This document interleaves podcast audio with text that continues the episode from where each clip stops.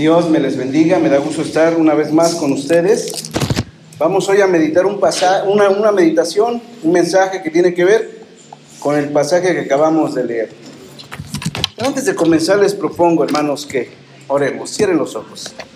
Padre Santo, te damos gracias, Padre, por la hermosa oportunidad que nos das de venir aquí a este lugar para convivir, para alegrarnos, para darte gracias, Señor, por el país que nos has dado, Señor, que aún con sus vicitudes y sus problemas, Señor, es un gran país, Señor. Gracias. Pero ahora queremos rogarte que tú estés con nosotros y que podamos meditar tu palabra y tú quieras, tú abras nuestro corazón, si te parece bien, abra nuestro corazón, develes a nuestros ojos las verdades que hay en este pasaje y podamos guardarlas en nuestro corazón para ponerlas en su momento. Pues te lo pedimos todo en el nombre de Jesús. Amén. Mis queridos hermanos, fíjense que lo ambiguo del lenguaje, de las palabras, a veces dan lugar a que cada persona piense lo que quiera de una situación. Esto pasa también con las leyes. Fíjense, tengo, un compañero en mi trabajo que vive en Actopan, creo que queda de aquel lado, Hidalgo. Vive en Actopan, aquel bonito lugar donde es famosa su barbacoa, ¿no? Barbacoa de Actopan, dicen, y ya como que esa es una, una fama que ya trae esa barbacoa. Me, me comentaba hace tiempo que en Actopan hay una ley que es la ley antigorriones. No, no, no es la ley que, que, que está en contra de los pajaritos esos que andan volando. Es una ley antigorrones, más bien quise decir anticolados. Fíjense que allá en Actopan, si alguien organiza una fiesta y resulta ser que alguien se mete a la fiesta de gorrón, de colado, de huelemoles, de como se diga, se mete, degusta nuestra barbacoa, se toma nuestras cervezas, baila con nuestros invitados y nadie lo invitó, uno puede llamarle a la policía, decirle, mira, aquí tengo un borrón, vengan por él. Y la policía va y la policía se lo puede llevar. Y si el gorrón no acredita que alguien lo invitó a la fiesta, la multa es 2.500 o tres días en los separos. Así, tal cual, hermanos. Yo le decía a mi compañero, wow, estos, estos muchachos son de avanzada, ¿no? Porque ya, ya se previeron en esta parte, ¿no? De los gorrones. Y, y le decía, oye, ¿y alguien ha hecho válida? ¿Conoce a alguien que ha hecho válida esta, esta ley? Y se reía y me decía, claro que no, nadie hace válida esa ley. Es una ley absurda, es una ley muerta. Dice, resulta ser que por ahí hace tiempo hubo un síndico, un regidor que hizo una fiesta y un gorrón que le hizo un escándalo, convocó al cabildo y organizaron esta ley y la, y la aprobaron. Pero nadie la hace válida. Yo estaba leyendo y estaba buscando otras leyes absurdas y encontré varias, hermanos. Imagínense ustedes vivir en un país donde no se pueda correr Mira, parece que no corro, hermanos, pero a veces sí corro, aunque sea para alcanzar la combi. 2014, pequeña nación de Burundi, en África. El dictador dijo, todo aquel que corra por deporte o por lo que sea, va a la cárcel. E iba a la cárcel esas personas. Resulta ser que la ley estaba pensada en aquellos que le gritaban a ese dictador, eh, corrupto, ratero, este, asesino, lo que, fuera, y se echaban a correr, ¿no? Y como el, como el dictador iba en su carro, pues los otros corrían, ya ven que los africanos son bien correlones, ¿no? Son bien rápidos. Pues el dictador dijo, ahí va la ley, todo el que corra, me lo echan a la cárcel. Y los echaron a la cárcel. Y afortunadamente ya esa ley ya se abrogó, solamente se aplica en cuatro regiones. En China, desde 2011, hay un, del 2007, perdón, hay una ley que prohíbe a la gente reencarnar. Imagínense, reencarnar a menos que vayas a la oficina de reencarnaciones. Imagínense la ley. La ley dice, si usted está a punto de morir, usted va a ir con, a la oficina y le va a decir, a ver, ¿en qué me puedo reencarnar? Porque ya voy a morir. Y empiezan a ver, bueno, tenemos este campesino, jornalero, si se portó bien, pues renacuajo, ¿no? Gusano. No, le gusta andar movido colibrí. Así, ¿eh? Parece un chiste.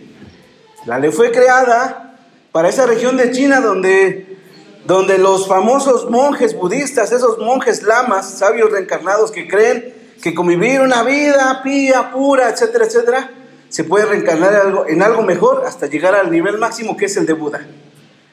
Pero en China está esa ley. Y miren, ¿quién la aplica? Nadie.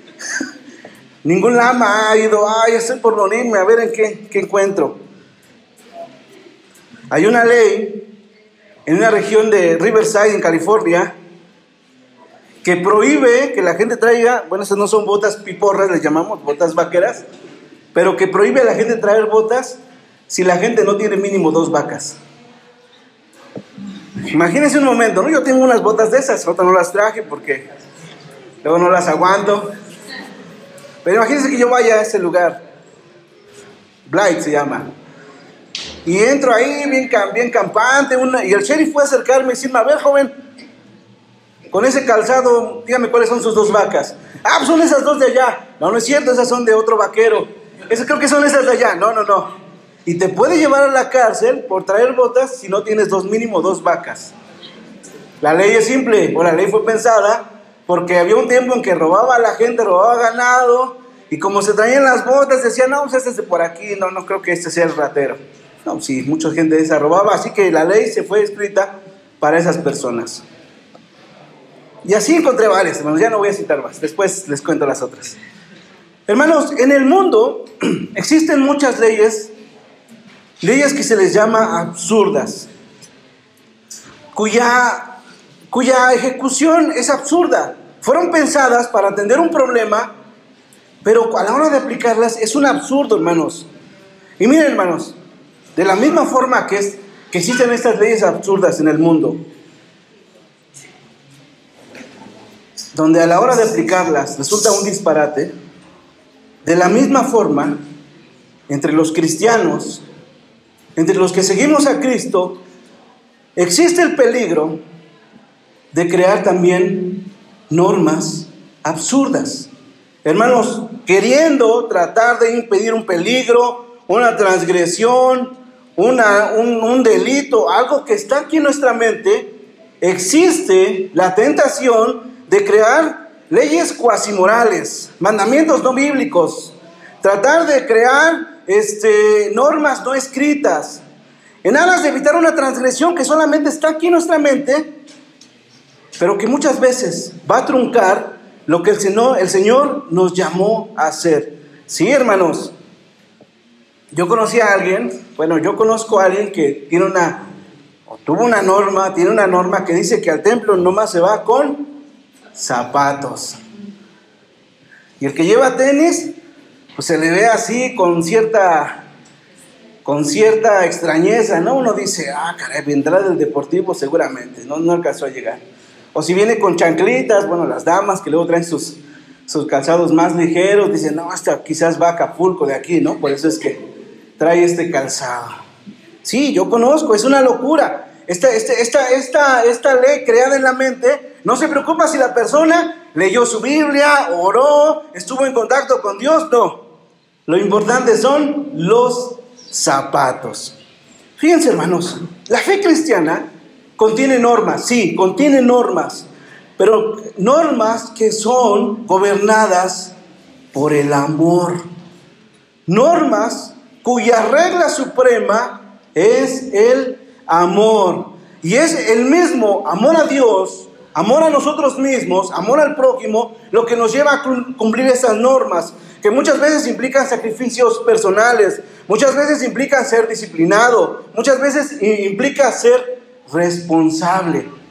Pero todas están gobernadas por el amor.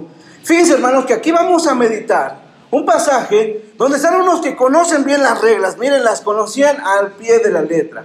Miren, los fariseos, nosotros decimos, son gente dura, gente que eh, soberbia, pero miren, en realidad los fariseos eran gente que conocía la Biblia. Escuchaba hace tiempo a un pastor, Jerry Cross, que nos dio una conferencia en el presbiterio y decía, hermano, yo estoy seguro que si un fariseo entraría a su templo, ustedes le dijeran, ven, adelante, es más, te vamos a hacer nuestro anciano. En una de esas te hacemos hasta nuestro pastor. Porque esa gente conocía la ley, conocía la Biblia, conocía al pie lo que decían las normas. Y fíjense, hermanos, en ese sentido, vamos a meditar, hermanos, que nosotros, en nosotros puede existir este peligro de ser igual de cuadrados que los fariseos. Vayamos al pasaje que acabamos de leer. Dice Marcos 2, versículo 23. Aconteció que al pasar, él, hablando de Jesús, por los sembrados un día de reposo, sus discípulos andando comenzaron a arrancar espigas. Entonces los fariseos les le dijeron, mira, ¿por qué hacen en el día de reposo lo que no es lícito hacer? Hermanos, en primer lugar, yo quiero que tú guardes esto en tu corazón. Nuestras observancias rituales, nuestras normas morales, que cada uno guste crearse para sí mismo, siempre deben dejar paso, hermanos, a las necesidades físicas. Jesús dice la palabra que va con sus discípulos. Miren, yo nunca he comido trigo, trigo crudo, francamente, pero sí sé que el trigo tiene unas agujitas, ¿no? ¿Sí lo han visto? Las espigas, las espigas, uno las arranca y ahí están, y me imagino que hay que pelarlos, me imagino, ¿no? Porque esas agujitas sí están filositas para que entren aquí en la garganta. Iban los discípulos, imagínense la escena. Cuando uno observa esto, uno puede ver en primer lugar que, imagínense una mañana con Jesús. Imagínense estar con el maestro de maestros y olvidarse del desayuno. Yo creo que hubiera sido formidable. O sea, imagínense el grado de querer escucharlo, de quererse alimentar en el alma, que uno de pronto se olvida del desayuno y dicen, ah, ya es la hora del culto, vámonos. Ah, pero no desayunamos. Pues vámonos, ¿no? Los caminos, los, los discípulos encuentran espigas y las comen. Yo pienso, ¿qué tan cuadrada debió haber sido la mente de los fariseos como para interpretar que arrancar unas espigas con la mano, echar, pelarlas, echárselas a la boca, interpretarse ese acto como el acto de estar cegando los campos de trigo. ¿Qué cuadrada debe ser la mente? Sí, Éxodo 20 dice que debemos guardar el día de reposo y que nadie, ni, ni nosotros, ni nuestros hijos, ni nuestros siervos, es más, ni siquiera nuestros animalitos, burro, vaca, etcétera, deben hacer una actividad laboral en ese día. Los fariseos juzgan a los discípulos mirando a Jesús. Y cuando observan que son los fariseos, los, discípulos los, que quebrantaron la norma, reprochan a Jesús. Sin tener una hoz, un costal, un, un burrito ahí para ir cargando el trigo, los fariseos interpretan que están quebrantando la ley. Éxodo 34, 21. Les voy a decir qué decía esta ley. Aquí la encontré, miren. Dice así. La ley decía de esta forma. Ya. Seis días trabajarás, mas el séptimo día descansarás. Aún en la arada y en la siega descansarás. Cuando una persona le dicen, la ley dice que no te puedes meter a las fiestas, como allá en la Topan.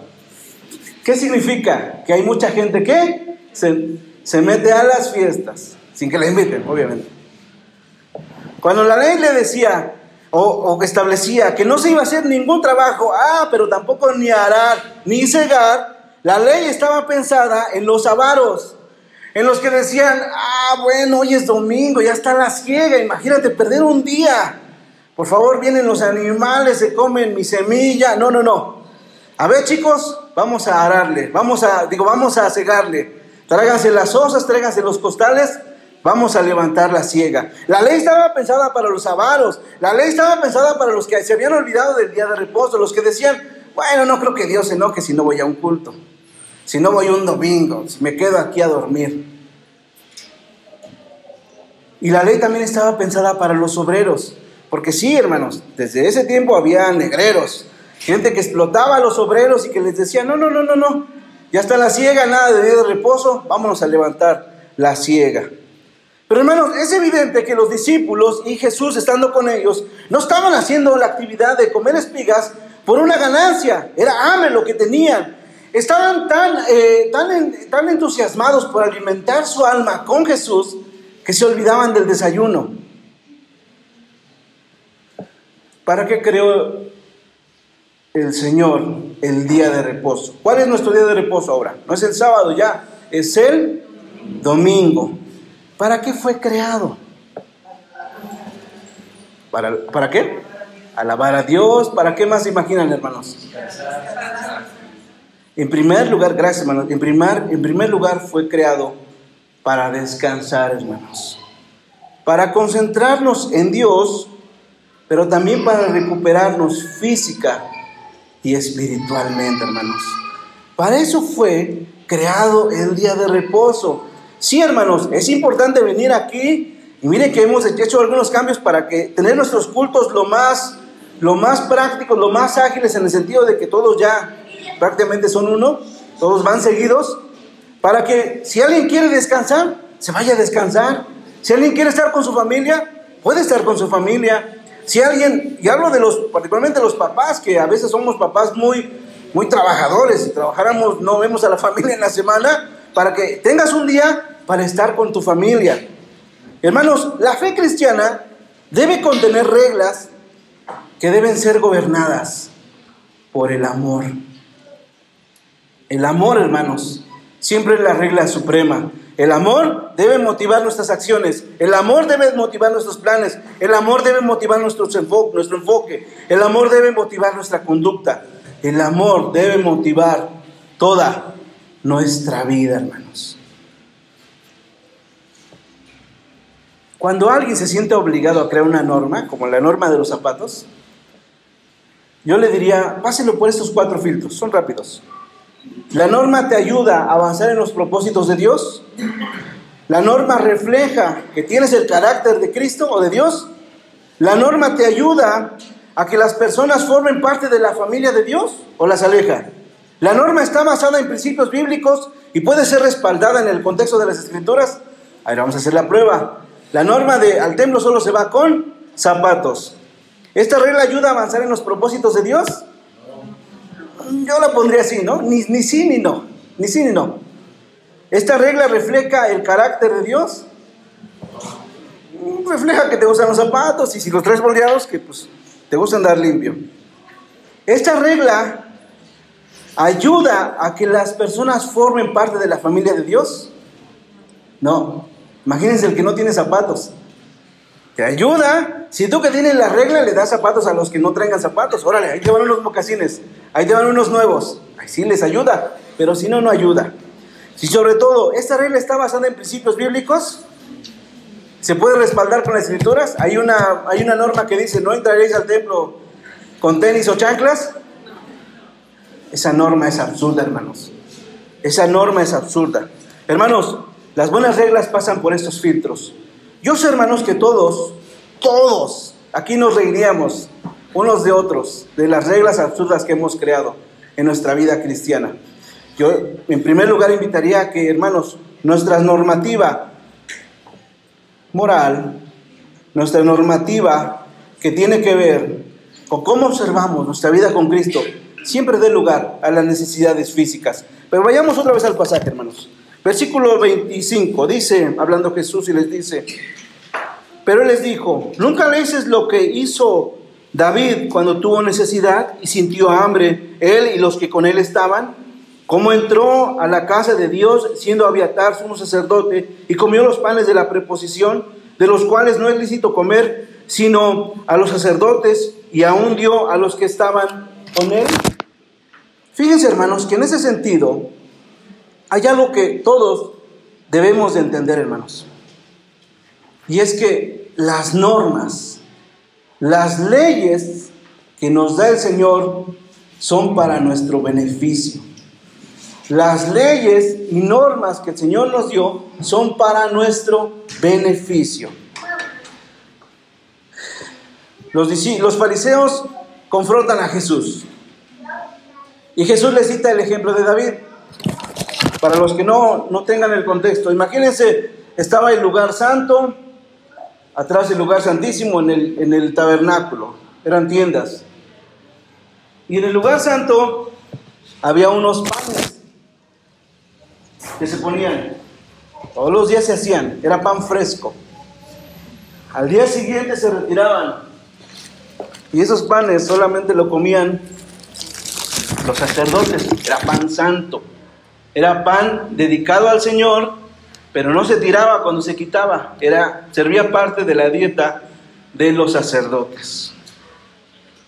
Jesús les dice, fíjense cómo les dice Jesús, les dice, ¿nunca habéis leído? Fíjense cómo ellos no habían podido relacionar lo que pasó con David con lo que mandata Éxodo 20:10, referente al día de reposo. No, no habían hallado relación. Y es que, hermanos, para los fariseos había una situación muy triste, yo lo quiero llamar así. Juan 5, 39, les habla Jesús esas palabras muy duras, pero también muy crudas, muy reales. Les dice, escudriñad las escrituras, porque a vosotros os parece que en ellas tenéis la vida eterna y ellas son las que dan testimonio de mí. Y no queréis venir a mí para que tengáis, para que tengáis vida eterna. Lo que Jesús le estaba diciendo a los líderes religiosos es que aunque ellos conocían las reglas, conocían la escritura, observaban hasta el mínimo detalle, habían perdido de vista el propósito de la ley. Habían perdido de vista el propósito de las leyes. Se habían aferrado tanto a un sistema religioso que habían impedido que el Hijo de Dios viniera y los transformara. Estaban tan, tan cerrados, tan cerrados, que debiendo reconocer a Jesús como el Mesías, no lo reconocieron. Para los fariseos era más importante las reglas que se debían cumplir en el día de reposo que el propósito mismo del día de reposo. Y Jesús les explica qué es el día de reposo. Versículo 27. También les dijo, el día de reposo fue hecho por causa del hombre y no el hombre por causa del día de reposo. Por tanto, el Hijo del Hombre es Señor aún del día de reposo. Jesús les explica, el sábado, el día de reposo, es una institución sagrada, divina, que se tiene que observar, sí como un beneficio, pero también como un privilegio, no como una carga insoportable, como un beneficio. Al grado que les dice, el hombre no fue creado para el día para el sábado. El sábado fue creado para el hombre. Miren, hermanos, cuando meditamos estos versículos, este versículo, nosotros hoy en día, hoy más de dos mil años después. ¿Qué quiso Jesús decir? De que el día de reposo fue creado para el hombre. El día de reposo fue creado para su beneficio, para beneficio nuestro, para descanso nuestro. Imagínense qué tan preocupado estaba el Señor, o qué tan preocupado está el Señor por nosotros, que nos dice, sí, trabaja, Trabaja como tú quieras. Si quieres, trabaja como burro. Si quieres, trabaja como, como, como, como jefe. Esos que trabajan poco. Si quieres, trabaja por tu cuenta. Trabaja como quieras. Pero deja un día para que puedas descansar. Que tan preocupado está el Señor que nos dice y nos insta a que dejemos un día, sí, para descansar, pero también para obra santa, para obra de alabanza, para obra de acción de gracias para tener comunión más íntima con Dios. Cuando venimos aquí, hermanos, podemos venir de dos formas. En son de crítico, ¿no? Decimos, ay, mira, el hermano trae mezclilla y botas. ¿Qué va al, al rodeo de aquí o qué? Y así, ¿no? Con todos.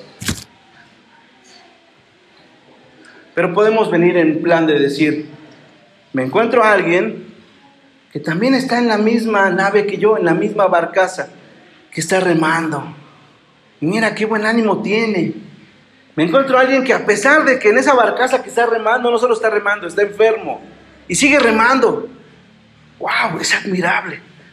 Y no solo eso, sino que aparte que está remando, trae la carga de que perdió algo, perdió su trabajo, quizás perdió un familiar y sigue remando. Y eso es admirable, hermanos.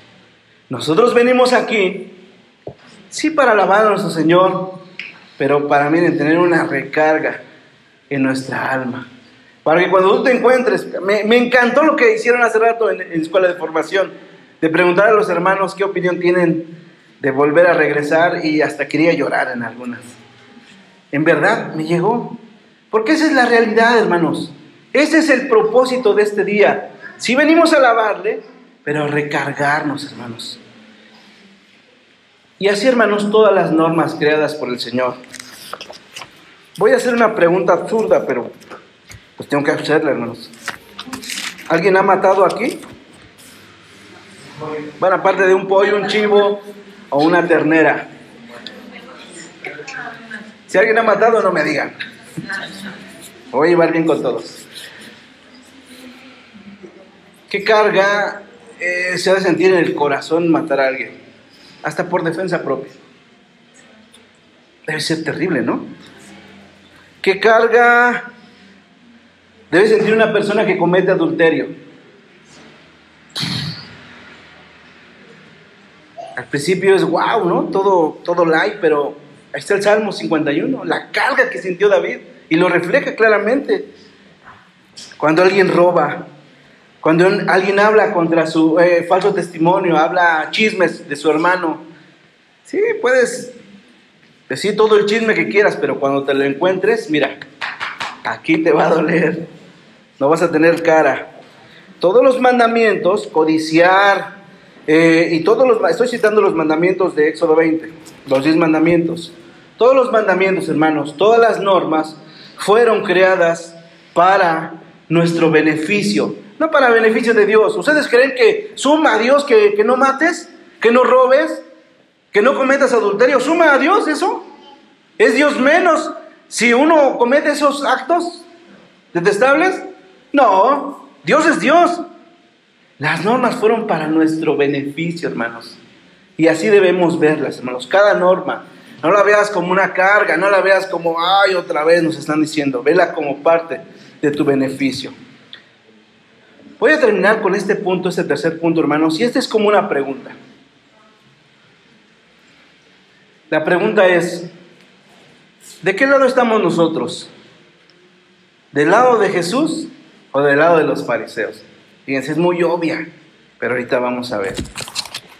Marcos 3, continuemos.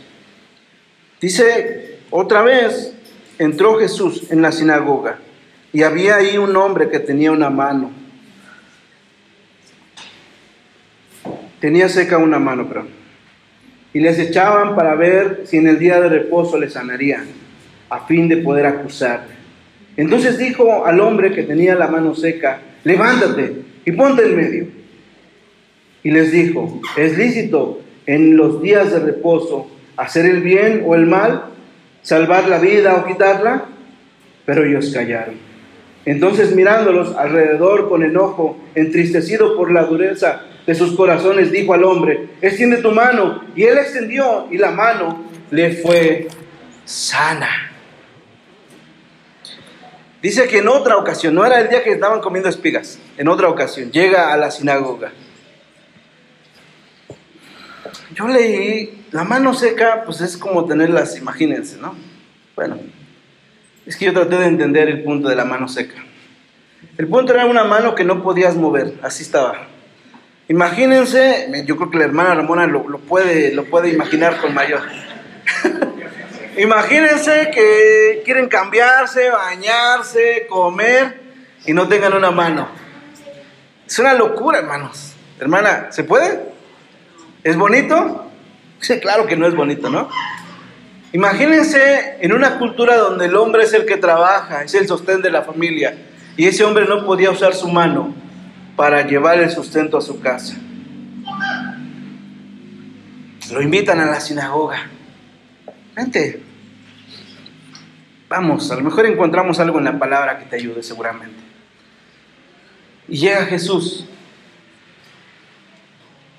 El grupo de espectadores se porta mal con el que tiene la mano seca y con el que lo puede sanar, que es el médico de médicos, que es Jesús. Se portan mal porque en vez de interceder por el hombre delante del que pueda hacer el milagro, simplemente están espectadores. No, está nuestro hermano David, ¿no?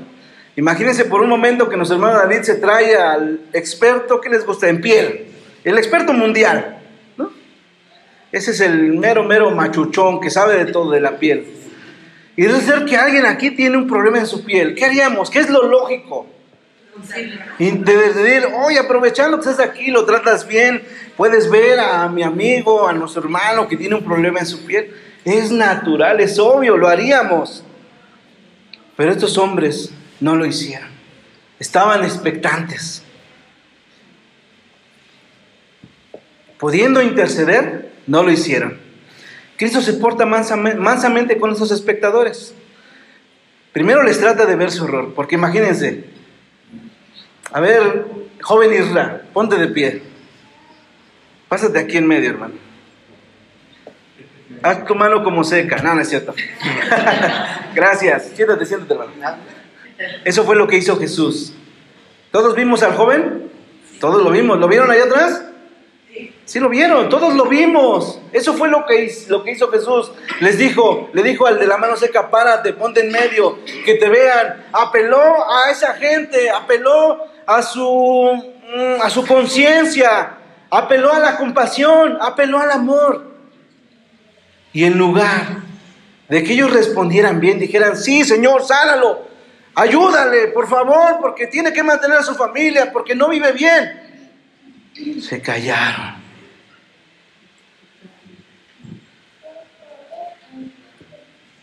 El Señor se entristeció. Es más, dice que se airó. ¿Qué quiere decir que, híjole? Yo creo por todos los dientes, dijo, estos cabezones, sonsos. Nosotros vemos cuando alguien hace algo mal. Nosotros nos podemos dar cuenta. Yo siempre digo, las mujeres se dan más cuenta, más, más fácil cuenta cuando alguien las ve mal. Ah, cierto, también los hombres. Somos igual de chismosos. Somos igual de fijados, de fijados, perdón. Nosotros nos damos cuenta cuando alguien nos hace una mala cara, cuando nos hace un mal gesto. Jesús no solamente se da cuenta del mal gesto, Jesús mira el corazón. Jesús no solamente observa el mal gesto, observa directamente el corazón donde brota la raíz de la amargura, de acuerdo a Hebreos 12:15. Observa la ceguera y la dureza del corazón de estos hombres. Y a Jesús le desagrada el pecado. Sí, claro, le desagrada, hermanos. Nadie, que, nadie piense que porque ya es cristiano puede hacer lo que quiera hasta pecar, porque eso le desagrada a Jesús. Al grado de que se ira. O sea, tiene ira, pero no peca. No les dice de cosas, no manotea.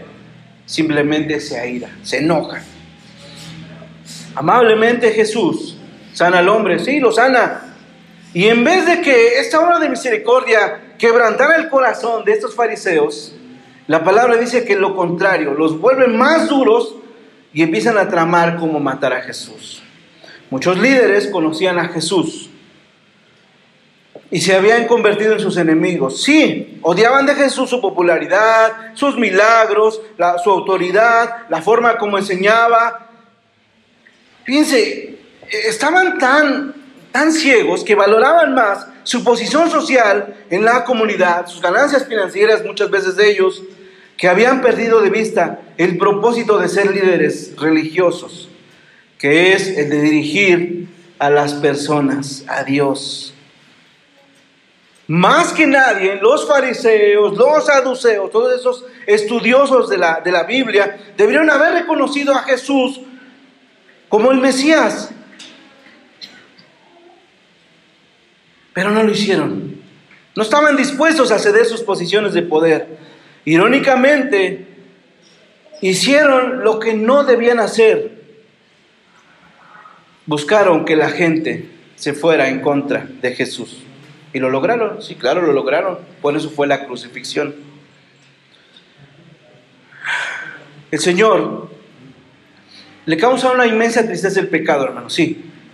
Porque el pecado, miren, los que tenemos hijos, y esto, esto los que tenemos hijos grandes, seguramente se van, me van a conceder la gracia. Cuando tenemos hijos y vemos que se meten con una persona que no deben meterse. Los que tenemos varones, que se meten con una chica que tiene una moral igual que de cascos ligeros, dicen, ¿no? No diré más. Y dicen, burro grande, ¿qué andas haciendo ahí? Salte de ahí, esto te va a llevar a... Tienen una chica, una hija, y ven que se meten con el que... Ya lo de menos es que escuche a Peso Pluma o... o, a, Natanael Cano, imagínense, ya me los aprendí. Eso es lo de menos. Le gusta estar en las drogas, toman, es un rebelde, a nadie le hace caso, y ahí está la chica, y, es tu hija, y dices, ah, muévete de ahí, ¿no? Ese, ese sonso grande te va a llevar a la perdición. Si nosotros que somos como somos, nos duele ver a nuestros hijos, ¿cuánto más nuestro Señor? Cuando nuestro corazón, en vez de inclinarse a hacer el bien, se inclina al pecado. Quiero terminar, hermanos, esta reflexión con una historia. Esta es la historia de la galleta. Bueno, me traje esto como galleta. Con esto voy a terminar porque ya todos tenemos hambre. Dos personas están en una estación de tren. Una es una dama bien vestida, una, una gran moral, hace todo bien. Llegan, dice hacer un viaje, pero como luego pasa, hay una demora. El tren no va a llegar, va a tardar una hora, así que la mujer tiene que esperar. La mujer va y compra un agua. Aprovechando. Compra unas galletas. Las tiene ahí. Se va a sentar a un lugar. Está esperando, ojea una revista, un libro que trae. Y de pronto se acerca un joven. Desenfadado, también trae otro libro, trae un periódico más bien, está leyendo. De pronto se escucha unas galletas que se truenan, que se abren. Y se escucha un mordisco. Es a propósito, ¿eh? La mujer lo mira. dice, esas son mis galletas. Piensa, piensa. ¿Cómo se está comiendo mis galletas? Pero la mujer tiene tanto orgullo que dice, ah, sí, yo también puedo comer galleta. Y agarra la galleta. Así, mano, porque me Y el joven la mira y le sonríe, diciéndole, éntrale. Y así están, ¿no? Una y otra vez. Pero cada vez que el come comía una galleta, la mujer se enojaba más. Pues sí, se estaban acabando sus galletas. Y queda la última galleta. Dice la mujer, no creo que este sinvergüenza se coma la última galleta. Y sí, el sinvergüenza agarra la galleta. La parte, come la mitad, le da la mitad a la dama. La dama ya está de mil colores, pero sigue comiendo galletas. Dice, no, no se va a rendir, no, no. Tiene mucho orgullo. Y dice el joven, están buenas, ¿no? La mujer no es así, con permiso, es como son las mujeres, ¿no? Orgullosas, no, no ustedes, las del otro culto. Ah, no es cierto, ¿verdad? La mujer sube a su tren, ya, ya es hora. Lleva su bolso y sigue viendo al joven. Dice, este de sinvergüenza, ¿cómo pudo hacer? O sea, ¿cómo? Y luego soy una dama y luego apela a todos los prejuicios que pueda haber. Y se acuerda que compró un agua, dice, bueno, ya, abre su bolsa, toma su agua y se da cuenta que en su bolso estaban sus galletas. No se estaban comiendo sus galletas, estaban comiendo las galletas del joven. La mujer quedó de mil colores, anonadada. Imagínense el coraje que hizo.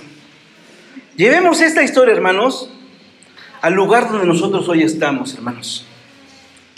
Muchas veces estamos como la mujer, Aparentamos vivir una vida, aparentamos vivir una vida con una saludable relación con Dios. Sí, en esa saludable relación con Dios imponemos normas, reglas, a nosotros y peor aún, a los nuestros, a los demás. Pensando que esa posición correcta que sentimos tener nos califica para crear esas normas, Dice, casi casi hasta pensamos, es para que se acerque más a Dios, no, no, no viva como un pecador. Esa puede ser nuestra posición hoy en día, hermanos. Pero también puede ser la otra, la del joven, cuyo, única, cuyo único propósito en la vida es servir. servir al Señor y a los demás. Servir con amor, con empeño, con ahínco, por nuestra relación con Dios y por amor a los demás. Sin preocupaciones, sin fijarnos nuevos estándares, solamente el estándar de la palabra.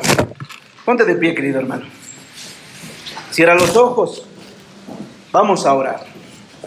Piensa en qué lugar estás tú. ¿Estás en el lugar de los fariseos? Conoces la norma, la aplicas, sabes lo que dice, sabes lo que no debes hacer. Pero aún así no entiendes lo importante de la vida como cristiano. Si esa es tu posición, yo te invito a que oremos para que el Señor transforme nuestro corazón y nos haga como el mismo Jesús, cuyo único empeño era servir, servir con amor, ahínco a Dios y a sus semejantes. Padre Santo, te damos gracias, Señor, porque hoy estamos aquí disfrutando la compañía de nuestros hermanos, disfrutando el poder venir a alabar y glorificarte, Señor. Tú que observas el corazón, que observas nuestros pensamientos, que sabes a detalle lo que está pasando por nuestra mente, Señor. Tú que conoces nuestra dureza, nuestra cuadratura de nuestra mente, absortos pensando que somos mejores que los demás, Señor. Pensando que hasta podemos crear otras normas para que los demás se acerquen más a ti. Señor, tú que miras todo eso, perdónanos. Para los que estamos en esta posición, perdónanos y ayúdanos, Señor. Ayúdanos a vivir como tu Hijo. Ayúdanos a ser como tu Hijo. A ser libres, a ser puros y sobre todo a servir con amor a ti y a los demás. Perdónanos y ayúdanos, Señor. Queremos ser como tu Hijo Santo. Pues te lo pedimos todo. En el nombre de Jesús. Amén.